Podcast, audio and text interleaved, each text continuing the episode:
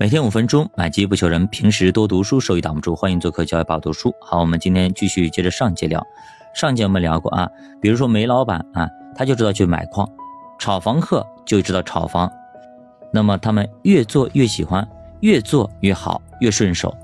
结果呢，他全然他不管整个大风向的变化。结果呢，当房子炒不动了，当矿没了。曾经的首富山西煤老板现在都在哪里呢？其实个人其实也一样，我已经是一个很好的修理工了，我就擅长修机器、修车，但是后来全部自动化了，那我的饭碗就没了。其他的东西我也全然不会，甚至抵触。凭什么这些机器抢了我的饭碗？凭啥呀？很多人都有这个牢骚啊。时至今日，不少人都以为美团和淘宝是人生的宿敌，这俩东西太坏了，挤垮了多少实体店呀！啊，觉得就是这些资本让自己没了饭碗，好好的小门脸儿，让他们给搅和黄了。如果你已经跌入到了能力陷阱，那么怎么爬出来呢？作者给出了四件事情，大家要去做。首先，第一件事情。和不同的人和团队建立起桥梁，也就是要多跟外界接触，不要固步自封。比方我自己吧，我到了一家新单位，我不只是在这家单位去自己工作，我同时呢，我会拜访很多的以前的朋友也好，很多的朋友的介绍的朋友也好，我会拜访很多人，各行各业的都有。一方面增加自己的人脉，第二方面扩展自己的见解，跟别人聊一聊天，对吧？看看他这个行业怎么发展的，这些年他是如何成功的，等等等等，这样会扩宽自己的很多的见解面。不是你亲自经历过，你听他们讲过，你心里大概有个数。第二件事情，遇见新的可能性，努力拥抱变化。第三，提升影响力。第四，将想法和个人经历结合，看看到底有哪些事是我能做的，努力的先去做。先去转变身份，通过外在压力转化为内在的学习的动力，在岸边学游泳，你永远也学不会。另外，就是让你的工作成为平台，也就是在工作之中寻找自己新的角色定位，接触你之前没有接触过的项目。比如说啊，你原先是写代码的码农，能不能接触产品，接触运营？参与一些外部的活动，结合自身的优势，寻找新的出路，找到新的方向之后，你自然就会有所取舍。如果你不行动，那么你就永远没有变化。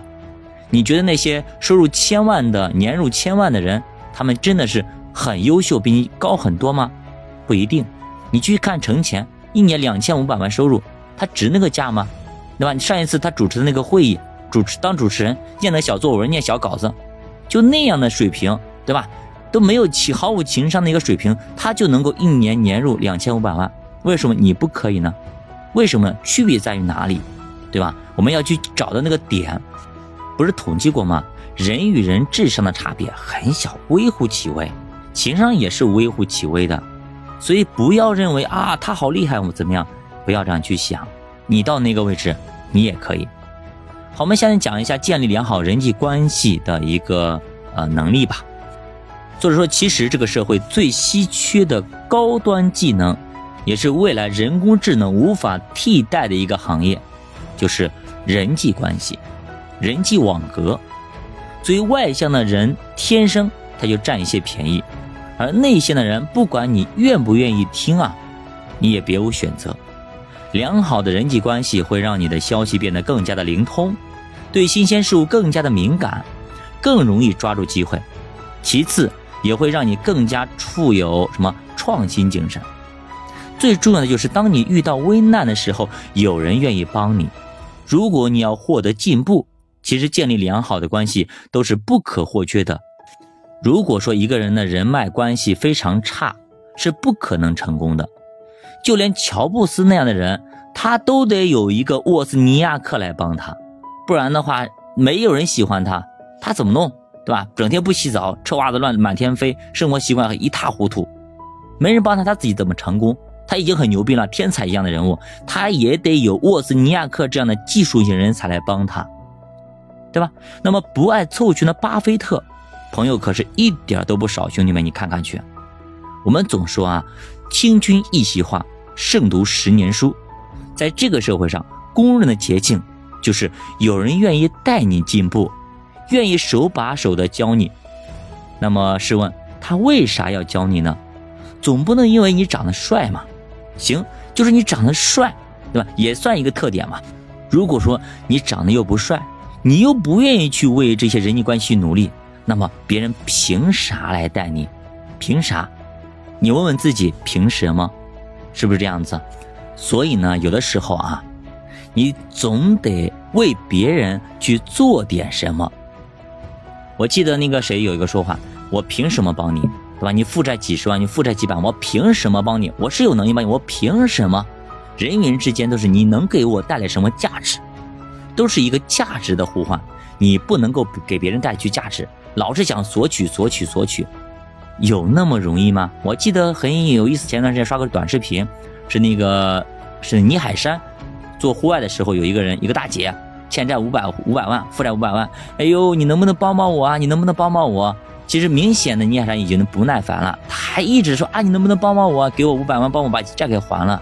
直接他就把他推给他的助理了，说助理曾经呢是欠了几十万，然后最后呢被父母赶出家门，等等等等，没人就是亲亲人朋友都不愿意见他了。最后呢他啊挺过来，怎么样怎么样的，对吧？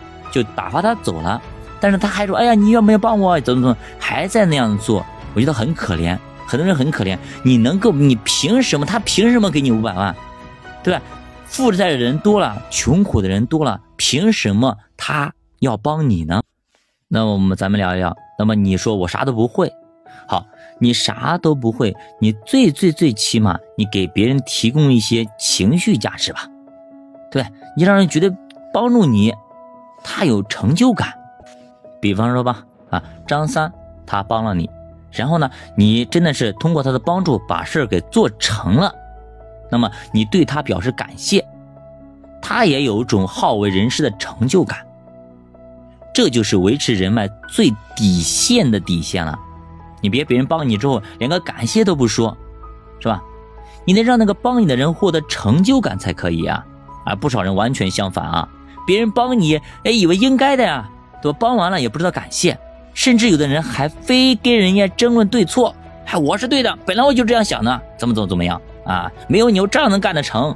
你想想看，以后谁还愿意帮你？谁还敢帮你啊？养了一个白眼狼，说不定哪天把你给教会了，把自己给饿死了的，对吧？所以作者也说他见过啊，告诉你们远离 P to P 啊，远离信托，远离投资房子，结果很多人都不听，还跟他掰扯，那他就无话可说了。反正赔的不是自己。那么谁最后亏了亏了钱，谁自己最后承担。所以这种人就很难获得人脉关系，老是杠精啊，老是跟你杠。反而呢，最容易招人恨。这种人，人家不在关键时候踩你两脚，已经算是最大的一个力度了啊。有人问作者，为啥裁员的时候没人愿意替他说话呢？那么作者就问他一句啊，在公司里平常有朋友吗？他马上就沉默了。